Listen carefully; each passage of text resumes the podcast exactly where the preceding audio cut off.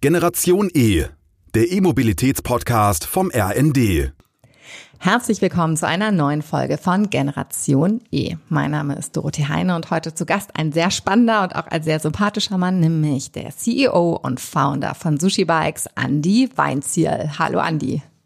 Hi Dodo, einen schönen guten Tag und vielen Dank für die Blumen zu Beginn. Ja, ich habe ja auch fast anderthalb Jahre versucht, dich mal für einen Termin zu begeistern und ich bin äh, wahnsinnig froh, dass es endlich geschafft hat, weil ihr habt ja wirklich ein extrem spannendes Produkt auf den Markt gebracht. Ja, ähm, tatsächlich hat es eine Weile gedauert, bis wir sprechen, weil ich auch ähm, manchmal natürlich ein bisschen scheu bin bei, bei Podcasts, aber inzwischen mache ich das wahnsinnig gerne und äh, freue mich, dass es jetzt geklappt hat. Und ja, ich, ich glaube auch, dass die Reise ganz spannend ist ähm, und, und freue mich darüber zu sprechen natürlich.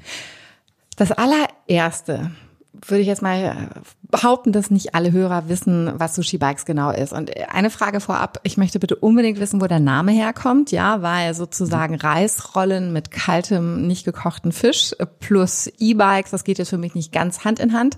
Und dann vielleicht kann du auch nochmal beantworten, warum dann doch einige Sushi Bikes vielleicht kennen. Ich könnte mir vorstellen, das hängt ein bisschen mit deinem Co-Founder zusammen.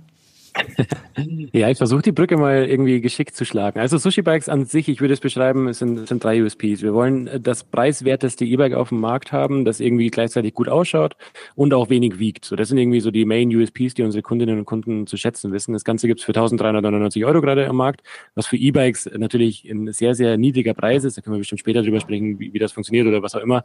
Ähm, genau, das zeichnet uns aus und der Name ist Sushi. Ich, ich habe mal eine Vorlesung gehalten, äh, da durfte ich, äh, durfte ich im Pforzheim an der Uni was, was sprechen. Und ich habe dort eine Story mir zurechtgelegt, dass es natürlich sehr smart ist, das Sushi zu nennen, weil Sushi rollt, ähm, Sushi ist urban, Sushi ist hochwertig und irgendwie was Besonderes, was man sich nicht dauernd gönnt. Aber die Realität dahinter ist, dass das überhaupt nicht stimmt. Die Realität ist, dass wir einfach, äh, dass ich Joko kennengelernt habe, relativ zu Beginn meiner Reise, also Joko Winterscheid, der TV-Moderator. Und ähm, zusammen mit ihm saß ich immer im Münchner Leel zusammen im Büro und ähm, haben getüftelt an der Idee.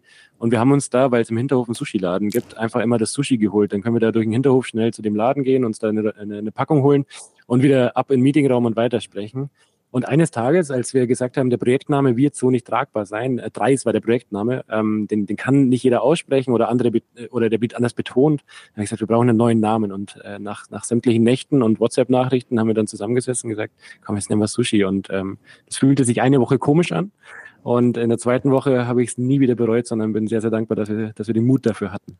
Genau. Ich glaube auch, dass es ein sehr mutiger Name ist, aber der sozusagen auch niemals in Vergessenheit gerät. Also in der Tat ist es ein Name, weil es auch kein Kunstname ist, sondern jeder auch was damit Assoziation hat und die meistens sehr positiv sind. Glaube ich auch. Äh, herzlichen Glückwunsch auf jeden Fall zu dem Namen und auch zu der Marke. Jetzt hast du es gerade selber schon gesagt, wie ihr euch differenziert. Und ähm, das erste sozusagen, was mir dann in den Sinn kommt, ist, wie ist denn überhaupt dieser Preis möglich, ja?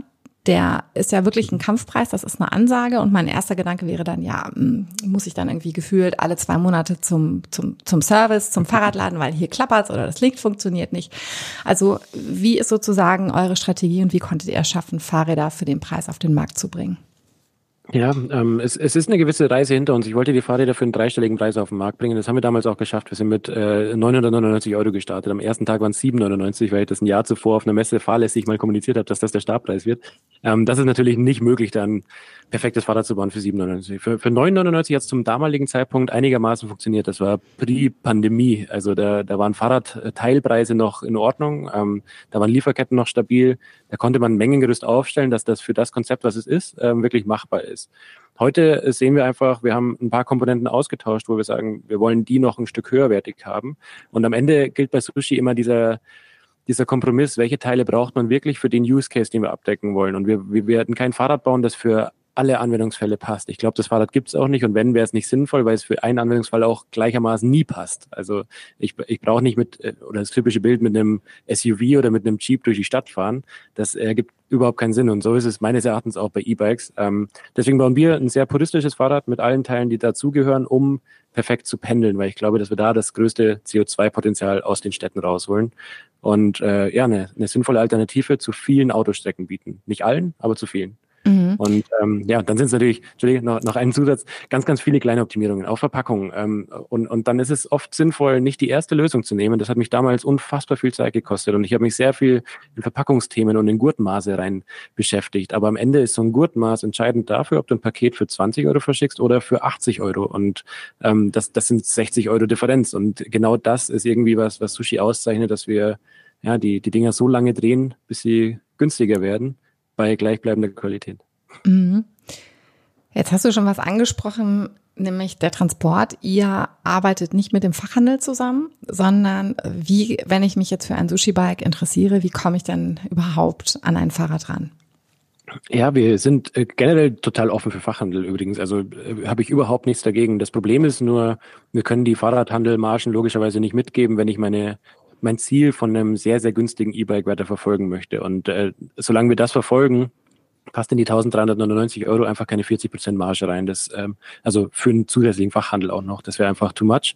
Deswegen, wir vertreiben die ähm, direkt an Endconsumer, Consumerinnen direkt übers Internet. Das heißt, man bestellt bei uns auf der Website. Das ist der einzige Weg, ein Sushi-Bag zu erwerben und kriegt das direkt nach Hause geliefert. Oder, was inzwischen ein sehr hoher Prozentsatz auch macht, ist direkt zu den Servicepartnern liefern lassen. Wir haben da einige 110, äh, glaube ich, sind es in Deutschland gerade und 130 nochmal in Niederlande, ähm, die zum Teil auch Fahrräder aufbauen für uns. Davon sind nicht alle Aufbaupartner, aber da kann man später zum Service hingehen. Genau. Ja, genau. Das wäre jetzt sozusagen auch die nächste Frage gewesen. Wir haben eben im Vorfeld kurz schon mal drüber gesprochen. Das ist ja heute gegenüber Antika das sozusagen einer der Pioniere, was E-Bikes angeht und was auch innovative und progressive Fahrräder angeht, ähm, insolvent ist, zumindest in einigen Ländern, nämlich Van Moof. Mhm. Und deswegen, ihr seid ja auch noch relativ jung oder Sushi Bikes ist noch relativ jung. Und wenn ich mir auch andere sehr erfolgreiche äh, Marken angucke, wie Cowboy unter anderem, die sind alle auch gestartet mit Direktverkauf. Und dann ist ja genau diese Frage, so Mensch, soll ich mir ein Fahrrad übers Internet kaufen? Was ist denn, wenn damit mal was ist? Und jetzt habe hab ich schon rausgehört, ihr habt Servicepartner. Ähm, in Analogie dazu haben sowohl Van Moof als auch Cowboy dann doch angefangen, auch eigene Stores irgendwann mal ähm, zu mhm. etablieren. Habt ihr da schon eine Strategie oder hast du als äh, Geschäftsführer Gedanken dazu? Wollt ihr erstmal mit Partnern weiterbleiben oder was ist euer Gefühl erstmal? Ja, oh, das, da sind ganz, ganz viele Themen drin in der Frage, aber ich, ich fange von, von vorne an, ich versuche es zumindest, bei, bei Service. Wir haben Servicepartner und schließen aber nicht aus, eigene Stores irgendwann zu haben. Also ich glaube, es ist schon cool, äh, Flagship-Stores irgendwo zu haben, wo wir nochmal unsere Sprache unterbringen, unsere Brand und so weiter. Das würde ich aber komplett unabhängig davon betrachten. Es ist unrealistisch, dass wir ein Service-Netzwerk aufbauen, das für Deutschland und später auch Europa komplett ausreicht. Da braucht es einfach in jedem kleinen Dorf und wir hatten hier intern das, das Key Result, also äh, nach OKRs irgendwie, der nächste Service-Standort darf keine 30 Kilometer weit entfernt sein. Da sind wir noch nicht ganz, nicht in allen Regionen, in vielen Regionen sind wir da. Ähm, aber so haben wir uns runtergehangelt. Dann war es für ein Quartal waren es 100 Kilometer Entfernung, beim nächsten waren es 50 Kilometer Entfernung und so äh, nähern wir uns an, bis wir in jeder kleinen Ecke in Deutschland irgendeinen Servicepartner haben, der Sushi Bikes annimmt. Und dieses Annehmen ist ja eigentlich der, das, der Key-Punkt. Also äh, Fahrräder Service und vor allem das Sushi Bike, so wie es konzipiert ist, und das wäre gleich noch eine Differenz zu, zu Van Move und Cowboy. Ähm, jeder kann das. Jeder Fahrradhändler könnte einen Sushi reparieren und notfalls die Elektrokomponenten verbauen, die kriegt er von uns. Ähm, das Problem ist nur, dass äh, dort ein sehr, sehr gutes Geschäft herrscht und nicht jedes Fahrrad angenommen werden muss. Und dementsprechend werden Fahrräder, die dort nicht gekauft werden, abgelehnt. Und deswegen ist es für uns einfach die Hauptaufgabe, dort zu erzählen, was wir für eine Geschichte hinter uns haben, dass wir ein ganz normales Fahrrad sind, dass wir ihnen nichts Böses wollen, dass wir mit ihnen zusammenarbeiten wollen und dass wir tatsächlich auch wahnsinnig viel Umsatz in diesen Laden reinbringen. Also allein der Aufbau, ähm, da mei, ähm, kostet 70, 80 Euro bei einem Partner. Das ist ein, einfach auf deren Stundentabelle runtergerechnet, also weiter, weiterer Arbeitsauftrag. Aber was, wo sie wirklich Geld verdienen können, ist auch dieses After-Sales-Potenzial. Das Sushi-Bike kommt relativ nackig und jeder Mensch möchte sich das ein Stück weit individualisieren und möchte ein farbiges Schloss dazu, möchte irgendwie doch nochmal einen Korb vorne dran haben. Und da liegt dann richtig Umsatzpotenzial auch für die Händlerinnen und Händler, ähm, dass sie, dass sie das nutzen und äh, Upselling betreiben. Genau. Und One Move kommen wir bestimmt nochmal gesondert dazu, dann rede ich nicht so lang. ja, du hast schon einen Aspekt auf jeden Fall mit abgedeckt, gerade nämlich der, ich will jetzt gar nicht sagen Fachkräftemangel, aber sozusagen das, was exponentiell jetzt ähm, auch während der Corona-Krise an Fahrrädern verkauft worden ist und jetzt geserviced werden muss dass äh, jeder, der jetzt mal einen Platten hatte und gehört hat, ja, du kannst so in drei, vier Wochen kriegst du einen Termin, das ist ja wahnsinnig frustrierend. Habt ihr, deswegen meine Frage nochmal, wer sind denn eure Servicepartner? Also zum Beispiel wann war denn das? Vor zwei, drei Jahren hat der Cowboy angefangen, zum Beispiel dann mit Fahrradenthusiasten ne, zusammenzuarbeiten mhm. oder mit Fahrradkurieren. Habt ihr da auch schon Ideen oder Gedanken, dass ihr sagt, so Mensch, wie kann ich mich vom klassischen ähm, Fahrradfachhandel ein Stück weit lösen, um dann auch, und da drücke ich euch ganz doll die Daumen, nämlich, dass ihr sehr, sehr viele Fahrräder verkauft und dementsprechend mhm. dann auch äh, genug zu tun habt, zumindest eure Servicepartner. Ja, ja, ich glaube, wir, wir, man hätte in der Pandemie bestimmt auch retrospektiv noch ein, zwei Fahrräder mehr verkaufen können. So, aber man muss, ähm, man, wir wollten nie unterschätzen und ich glaube, es kommt uns jetzt zugute, dass die Dinger eben dann auf der Strecke sind und auch äh, Aufwand weiterhin verursachen. Wir verkaufen kein T-Shirt, da ist man zufrieden oder nicht. Das kommt zurück oder man hört nie wieder etwas von von diesem einen Verkauf. Bei dem Fahrrad hören wir ist immer mal wieder was die nächsten zwei Jahre, weil es ist auch Gewährleistung drauf und Garantie. Ähm, dementsprechend wir, wir haben, wir, momentan funktioniert es ganz gut mit den Servicepartnern und mit dem Fahrradfachhandel. Und wie gesagt, wir stellen uns da überhaupt nicht dagegen auf, sondern wir wollen mit denen zusammen coole Wege finden. Und ich spreche auch, wir haben Little John auch mit dabei zum Beispiel. Die haben 50 Filialen für uns freigeschalten für Service. Das war etwas, das war komplett unvorstellbar. Ich habe damals mit, äh, mit dem, mit dem Gründer telefoniert. Da war ich noch kurz vor Launch von Sushi und ähm, habe ihm mein Konzept präsentiert und habe gesagt, pass auf, ich, ich äh, brauche irgendwie Servicepartner. Du hättest 50 Filialen, damals waren es ein paar weniger. Ähm, was muss ich tun, damit wir euch gewinnen, damit ihr Sushi-Kundinnen und Kunden annehmen, wenn sie dann bei euch in den Laden reinlaufen? Und ähm, ja, zwei Jahre später haben wir zusammengefunden. Wir haben uns das Konzept gut überlegt, wir haben das mit ihnen zusammen entwickelt und am Ende jetzt einen Modus gefunden, wie wir zusammenarbeiten können. Und genau so sprechen wir jetzt auch weiter mit den ganz großen Ketten. Ähm, weil ich glaube, wir sehen mehr Synergien als Konkurrenz und äh, das versuche ich da ein bisschen mit reinzubringen. Hm, ja, ich glaube, langfristig muss es auch solche Allianzen geben, vielleicht sogar welche, die nicht mehr nur fahrradspezifisch sind. Das sozusagen, könnt ihr mir vorstellen, in der idealen Welt ist die Verkehrswende oder Mobilitätswende so weit, dass sozusagen vielleicht auch Auto-Reparaturwerkstätten äh, genau. nicht mehr ganz so viel zu tun haben. Aber Fahrräder ja, rollen ja auch. Ja, die, die äh, ATU hier in München, die hat auch schon Programme gelauncht, dass man Fahrräder vorbeibringen kann, vor allem Lastenräder, weil die haben Platz ohne Ende. Ähm, Fahrradhändler tun sich schwer mit Lastenrädern, weil kriegen sie manchmal nicht mal durch die Tür rein. Also es ist äh, optimal, dass die großen Autowerkstätten auch mitdenken. Ja. Mhm. Wenn ich mir jetzt euer Angebot angucke, dann seid ihr ja ganz stark fokussiert. Also es gibt keine große Modellpalette. Warum nicht?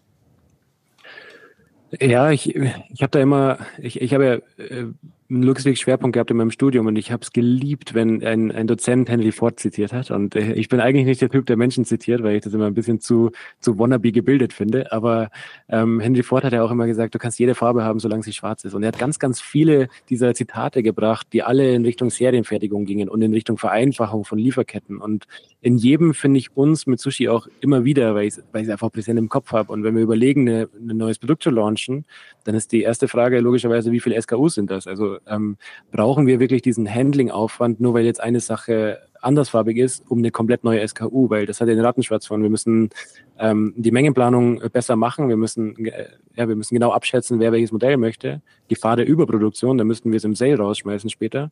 Und deswegen sagen wir, wir fokussieren uns auf das, was wir gut können und das ist ähm, ja dieses Einsteigersegment für E-Bikes in einem guten Design und einem hoffentlich schönen Marketing. Das äh, darauf fokussieren wir uns erstmal und dann schauen wir, was dann noch sinnvoll sein könnte. Mhm. Ich könnte mir vorstellen, dass ein Vorteil natürlich ist für euch, dadurch, dass ihr direkt, also D2C, Direct to Consumer, direkt übers Internet vertreibt, äh, auch international, wie ich jetzt rausgehört habe, dass ihr ja auch direkt mit den Kunden in Kontakt steht. Und kannst du mal sagen, was so die Learnings waren, die ersten, respektive auch die, die es vielleicht zu euren aktuellen Modellen, ich glaube das ist Nummer drei, ne, äh, jetzt da äh, sozusagen auch das Licht der Welt erblickt haben?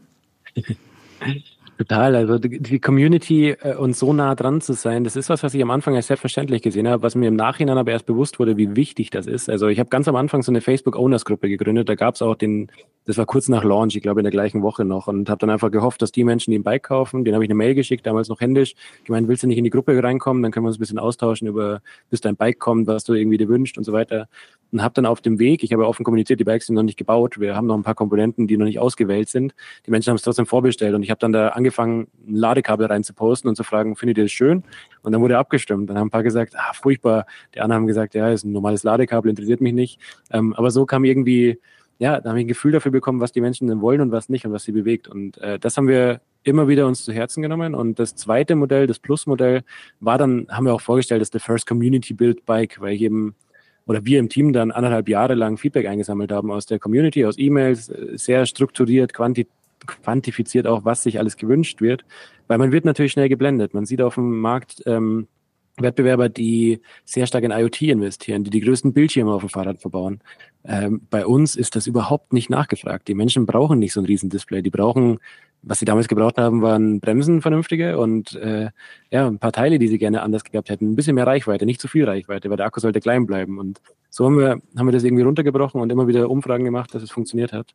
Und das Modell 3 ist jetzt endlich so die, ja, ist die dritte Iteration und wirklich das Bike, mit dem ich mich unfassbar wohlfühle. Ich, ich darf es jetzt selber fahren seit drei Wochen und ich äh, äh, könnte nicht stolzer sein auf das eigene Produkt momentan. Das erfüllt mich mit Freude. Ah, das ist doch schön zu hören.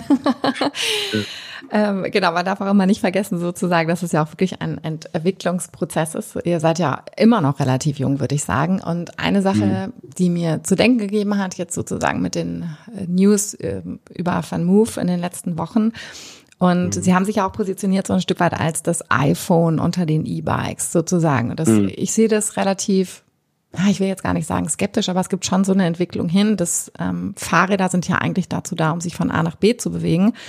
Dass sie dann natürlich jetzt auch ähm, gewisse Attribute haben, wie GPS-Tracking, das kann ich auch noch verstehen, aber sozusagen es ging jetzt auch diese Woche, ein äh, asiatischer Hersteller hat jetzt ChatGPT mit dem E-Bike verbunden und du kannst jetzt während der Fahrt ChatGPT Fragen stellen. Ach, toll. Dann, ja, ganz toll.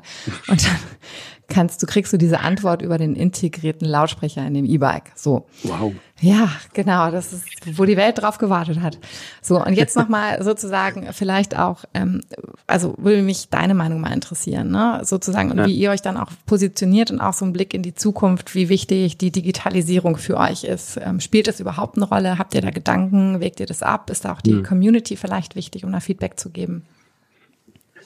Ja, ähm, schwieriges Thema bei Fahrrädern letztendlich, weil ich, ich glaube im Auto, und jetzt fahre ich nicht viel Auto, aber ich habe vorhin bewusst gesagt, äh, wir decken viele Autostrecken ab. Äh, man, man sitzt trotzdem manchmal noch im Auto und ich glaube, es hilft nicht, das Fahrzeug zu verfluchen. So, ähm, Wenn wir da drin sitzen, dann ist mir persönlich wichtig das Infotainment und Entertainment. So, ich möchte mich einfach wohlfühlen. Mir ist der Motor nicht mehr wichtig, der war mir mit 18 damals wichtig, das war eine andere Zeit. Ähm, jetzt ist mir einfach nur wichtig, ich möchte meine Ruhe drin haben und irgendwie gut telefonieren können, äh, gute Musik, Spotify und so weiter. Und da sehen wir Digitalisierungsansätze, die fundamental anders sind. Bei Tesla beispielsweise im Vergleich zu den, ähm, ja, leider auch deutschen Herstellern, die da meines Erachtens so ein bisschen hinterherhinken in der UI und UX von diesen ganzen Entertainment-Systemen. Auf dem Fahrrad allerdings, da ist das Ganze noch deutlich aktiver. Man sitzt nicht so bequem zurückgelehnt und fährt irgendwie acht Stunden lang geradeaus, sondern man muss rechts, links, man muss in der Stadt die ganze Zeit hellwach sein. Ich glaube, da gibt es überhaupt nicht den Anlass für viel Digitalisierung. Das Einzige, was man braucht, ist ein Navigationssystem und Musik auf den Ohren ist sowieso verboten, rein theoretisch. Das heißt, äh, ja, so ein paar Tracking-Features vielleicht. Aber muss das alles tief integriert im Fahrrad stattfinden? Da habe ich meine Zweifel dran, weil das erhöht natürlich einerseits auch die Abhängigkeit vom Hersteller. Das ist cool für die Hersteller, solange alles gut läuft. Wir sehen gerade eben auch ähm, das Problem, das jetzt auch äh, von Move-Fahrerinnen und Fahrer haben, dass sie ihr Fahrrad potenziell nicht mehr benutzen können, wenn die Serverkapazitäten finanziell abgeschalten werden. So, das ist ein Riesendrama. 120.000 Fahrräder, die nur noch über eine Beihilfs-App betrieben werden dürfen. Das, das darf nicht passieren, weil ein Fahrrad ist für mich Freiheit. Ein Fahrrad muss unabhängig funktionieren, autark funktionieren. Wenn ich draufsteige, kein Akku mehr habe, muss es trotzdem funktionieren. Ähm, und alles andere ist nice to have, muss aber separat vom System funktionieren, meines Erachtens. Und wenn wir das schön integriert bekommen, ohne dass die Fahrradinfrastruktur darunter leidet, dann ja. Aber dieses äh, ein System um sich rumzubauen, nur damit man der Apple von irgendetwas ist, das wird sowieso nicht funktionieren. Also Fahrräder haben dafür auch viel zu kleine Stückzahlen. Ja, ja. Ja, das lasse ich jetzt mal so stehen. ich würde es jetzt sogar unterschreiben, weil ich auch denke sozusagen, ähm, ich habe das immer, sehe es immer sehr skeptisch sozusagen. Ähm, gewisse Digitalisierung macht vielleicht Sinn, wenn wir auch irgendwann vernetzte andere Verkehrsteilnehmer haben, um sozusagen die Sicherheit zu erhöhen. Mhm. Aber bis es da keinen Standard gibt und sozusagen auch nicht der Fokus drauf ist, glaube ich, muss es nicht sein sozusagen, sondern es reicht, wenn ein Fahrrad zuverlässig jeden Morgen funktioniert. Das ist unser Anspruch, ja. Ja, ganz genau. Und ähm, eine Sache, die ich besonders schön finde bei euch eine Entwicklung, ist, dass ihr schon euch vielleicht auch ein bisschen durch die Corona-Krise Gedanken gemacht habt, wie eure Lieferketten sind. Und ich tue mich immer schwer mit der Diskussion, dass das Fahrrad, klar, es ist auf jeden Fall ein richtiger und wichtiger Klimaschützer sozusagen, weil man wenig mhm. oder weniger CO2-Emissionen natürlich in dem Moment, wo man es mhm. nutzt, äh, in die Umwelt pustet. Aber sozusagen, was mir immer ganz wichtig ist, dass wir auch gucken, wo Fahrräder produziert werden. Weil mhm. schön, wenn hier der Himmel blau ist, aber in Shenzhen sozusagen oder irgendwo anders in Asien dann der Himmel grün oder gelb ist, weil da die ja. Fahrrad äh, unter anderem die Fahrradfabriken dann äh, die Luft verpesten. Und wie wichtig sind euch denn transparente Lieferketten und wie wichtig ist es euch gegebenenfalls auch mehr und mehr in Europa zu produzieren, gerade als Fahrradhersteller? Ja, es ist äh, essentiell. Also einmal sehe ich die Fahrräder als großes Ganze, als eine sinnvolle Erfindung, auch wenn sie E-betrieben sind. Das ist natürlich eine Frage, die ich auch häufig bekomme. Sind E-Bikes denn auch nachhaltig? Ich sage ja, weil ähm, das Fahrrad an sich hatte 100 Jahre die Chance, gegen das Auto zu gewinnen. Und wie schauen Städte aus? Die sind komplett autofokussiert. Das Auto hat die Bequemlichkeit gewonnen und Menschen wählen immer die bequemste Methode, wenn sie sich leisten können. Aber das hat dazu geführt, dass Städte einfach nicht mehr so wunderschön sind. Und ähm, jetzt gibt's mit E-Bikes die erste große Chance, dass man wirklich ein Pendant zum Auto bietet. Und deswegen glaube ich, in dem Gesamtbild betrachtet, amortisiert sich die Herstellung von den E-Akkus ähm, dahingehend, dass einfach mehr Autos ersetzt werden. Ich habe vorhin gerade nochmal nachgeschaut, weil wir heute nochmal ein äh, Nachhaltigkeitsupdate intern hatten. Ähm, 34 Prozent der Menschen, die bei der letzten Kundenbefragung bei uns mitgemacht haben, haben tatsächlich angegeben, sie haben ihr Auto ersetzt durch ein Sushi-Bike. Und wenn wir das jetzt raufrechnen, einfach nur Fantasierechnung, ich weiß, das ist hypothetisch, aber über 22.000 Fahrräder verkauft, mal 34 Prozent, das sind irgendwie 7.500 Autos, glaube ich. Ähm, das, das ist eine absurde Zahl, das fühlt sich plötzlich nach Impact an. Und ähm, wenn jetzt da ein Sushi steht, das halt ja, es hat einen Akku produziert, aber es hat weniger Ressourcen verbraucht als dieses Auto, das auch immer wieder Ressourcen produzieren muss ähm, oder verwenden werden muss. Ähm, das, das ist ein positiver Impact und deswegen glaube ich an die Nachhaltigkeitsstory von den von den E-Bikes. Den zweiten Teil deiner Frage musst du mir noch mal ganz kurz sagen. Sozusagen, wie wichtig euch transparente Lieferketten sind und wo ihr produziert, respektive wie wichtig euch ja. der Standort Europa auch ist als Fahrradhersteller. Vielen Dank fürs Erinnern. Wir sind jetzt nämlich mit dem 3.0-Modell ähm, nach Portugal gegangen. Aber da Vorsicht, wäre ich jetzt eine, ein, ein absolutes Marketing-Genius möglicherweise oder ein Sales-Repräsentant, dann würde ich sagen, wir sind made in Portugal und würde nichts dazu sagen. Ich, ich bin aber der Meinung, und da wird im Herbst bei uns eine sehr, sehr große Kampagne auf der Website stattfinden und auch im Team und nach außen getragen, weil ich möchte Sushi so positionieren oder wir als Team möchten das so positionieren, dass wir aufklären über die Lieferkette, wie sie gerade ist. Und wir möchten unsere Kundinnen und Kunden mitnehmen auf der Reise hin zu einer Lieferkette, die hoffentlich europäischer wird, ähm, aber eben vor allem nachhaltiger und menschenrechtssicher auch wird, weil ähm, wohinter sich sehr, sehr viele Hersteller verstecken, was ich jetzt so in den Arbeiten auch mit der Fair Cobalt Alliance gelernt habe. Ich war im Kongo und habe mir die Lieferkette von Kobalt angeschaut und äh, will einfach verstehen, wo die Materialien herkommen, die wir in unseren Produkten verbauen, weil ich habe es vorhin angesprochen, es ist irgendwie eine fünfstellige Anzahl Räder auf der Straße. Wir haben so ein kleines Stückchen Verantwortung, auch wenn wir noch keine Millionen Bikes bauen. Ähm, und in dem Zusammenhang wollen wir einfach aufklären darüber, was wir schon versuchen, was wir schon geschafft haben, wo aber auch wirklich noch eine Strecke zu gehen ist. Und deswegen sage ich, in Portugal findet die Endmontage statt. Der Rahmen kommt auch schon aus Europa, die Schutzbleche kommen aus Europa, ähm, die, die Felgen kommen aus Europa. Ähm, da, da ist schon ein bisschen was passiert, vor allem die Großteile. Darauf, darauf lag jetzt erstmal mein Fokus, weil dadurch können wir Lieferketten schmaler machen, es müssen weniger Container rüberfahren, wenn die einfach hier gebaut werden. Und ähm, was aber noch bevorsteht, ist Elektroindustrie, also die Teile, die wir für unseren E-Strang brauchen, die sind natürlich noch sehr in Asien präsent. Ist auch erstmal nicht schlimm. So, äh, Globalisierung ist nicht per se schlimm. Ähm, man muss sie nur richtig steuern und auch äh, transparent machen, meines Erachtens. Und ja, da, da sind wir dann ein Stück weit noch darauf angewiesen, dass irgendjemand sein Werk auch nach Europa zieht. Und das passiert Gott sei Dank auch. Aber ich glaube, in der Preisklasse, in der wir unterwegs sind, ist das, was wir in dem Konstrukt jetzt geschafft haben, schon wahnsinnig selten. Und ähm, darauf, darauf bin ich ganz stolz, dass das das Team so hinbekommen hat.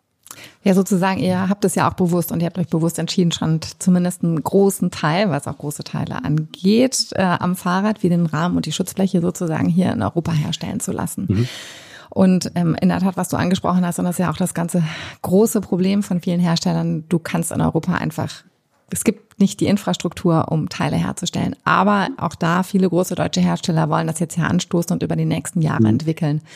Wenn denn dann die Qualität gut ist, das muss man ja auch einfach sagen. Da sind die Asiaten ja auch mhm. einfach extrem gut, haben da eine hohe Kompetenz. Jetzt äh, gab es aber auch sehr positive Neuigkeiten in der Fahrradbranche, unter anderem, dass Sushi Bikes eine Finanzierungsrunde abgeschlossen hat. Herzlichen Glückwunsch. Dankeschön, gut recherchiert, ja.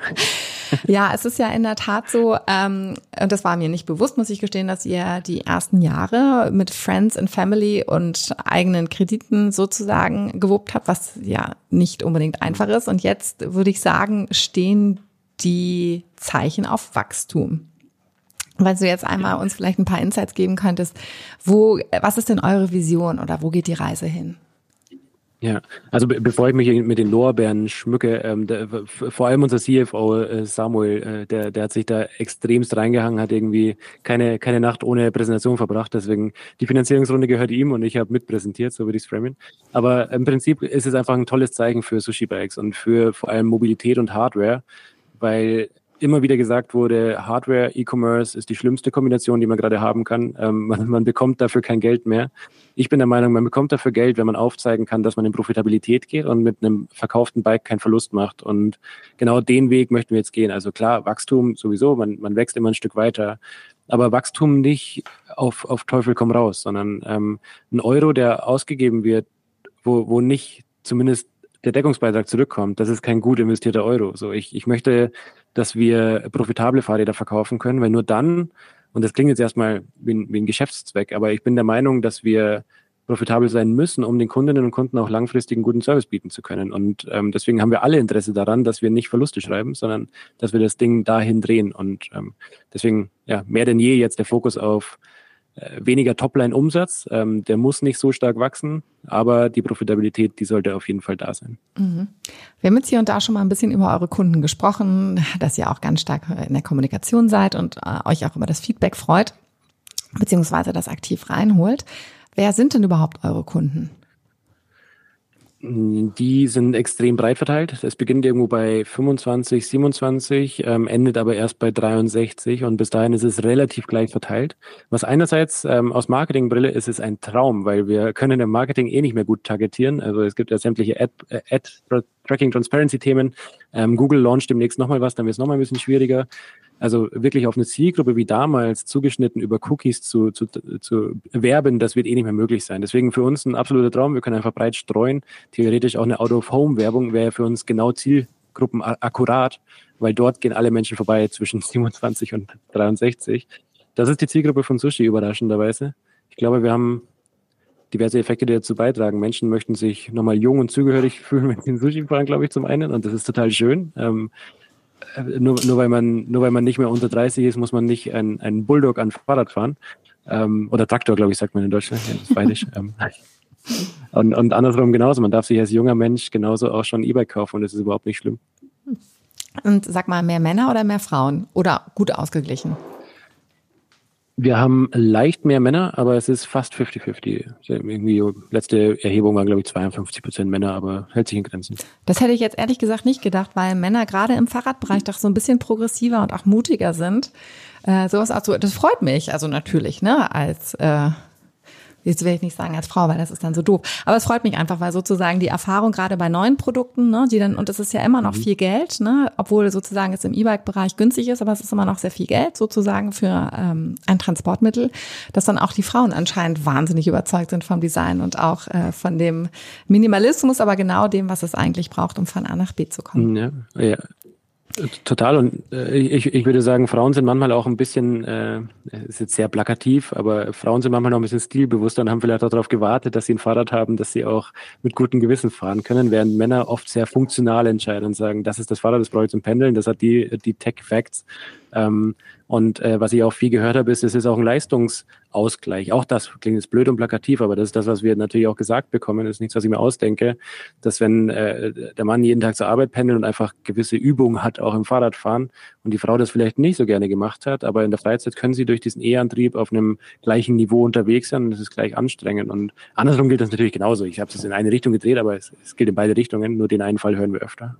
Ja, das ist sozusagen immer, wenn die Diskussion kommt, na, ich will kein E-Bike, ich habe doch meine Beine, sage ich so, ja, ja, du kannst ja den Motor entweder ganz runterregeln oder einfach ausschalten. Gerade bei euren Fahrrädern, die so wahnsinnig leicht sind. Und wenn man mal die Vorzüge eines E-Bikes, weil die Zeit dann doch knapp ist, äh, mitbekommen hat, dann ist die Diskussion auch relativ schnell vorbei. Noch eine, eine Frage zum Schluss. Ähm, magst du uns einmal mitnehmen, so in die nächsten fünf oder zehn Jahre, wo ist dann Sushi Bikes im Idealfall? Also neben dem, was du schon erwähnt hast, nämlich, dass ihr sozusagen ein extrem guter und zuverlässiger auch äh, im Servicebereich ein Partner seid. Fünf bis zehn Jahre ist eine sehr, sehr lange Timeline, Dodo. Also ist, so weit habe ich mir in meinem Leben noch nicht Gedanken gemacht. Aber natürlich, ähm, so, so ein, zwei Gedanken ver verwendet man darauf. Ich, ich sehe ich sehe eben vor allem, Sushi sollte ein Unternehmen sein, das natürlich ein solides Umsatzniveau hat. Äh, das sind jetzt die rationalen Gedanken und, da, und keine weitere Finanzierung von außen benötigt, dass wir auf eigenen Beinen stehen können. Das ist so dieser finanzielle Geschäftsführungsaspekt, glaube ich. Aber viel mehr soll es eine Marke sein, die, und das habe ich mir irgendwann als Jugendlicher vorgenommen, als ich ein Online-Magazin gegründet habe. Äh, ich möchte einen Arbeitgeber schaffen, bei dem Menschen eine unfassbar gute Zeit verbringen, bei dem Menschen gerne ins Büro kommen. Und ich habe gemerkt, wie schwierig das ist, ein Arbeitgeber zu sein, der, der immer perfekt ist. Ich glaube, das gibt es wahrscheinlich auch gar nicht. Aber das ist so auf der soften Seite was, was ich auf jeden Fall haben möchte. Und dass alle Menschen, die für uns arbeiten und die bei uns einkaufen, diesen Impact-Gedanken von uns mittragen. Das würde ich mir wünschen, dass wir das in den nächsten fünf bis zehn Jahren so schön transportiert bekommen, dass wir inspirieren, ähm, nachhaltiger zu sein, auch die Branche nachhaltiger zu sein und dadurch auch selbst davon profitieren, indem wir die nachhaltigen Lösungen verbauen können. Das ist ein sehr schöner Schlusssatz, auch wenn er anders ist, als ich es erwartet habe. Ich finde es wahnsinnig gut. Also vielen, vielen Dank, Andi, und ich drücke ganz doll die Daumen. Danke auch. Mich interessiert, was du erwartet hast. Das müssen wir gleich noch besprechen. das war genau. Danke. Danke. Das war Generation E, der E-Mobilitäts-Podcast vom RND.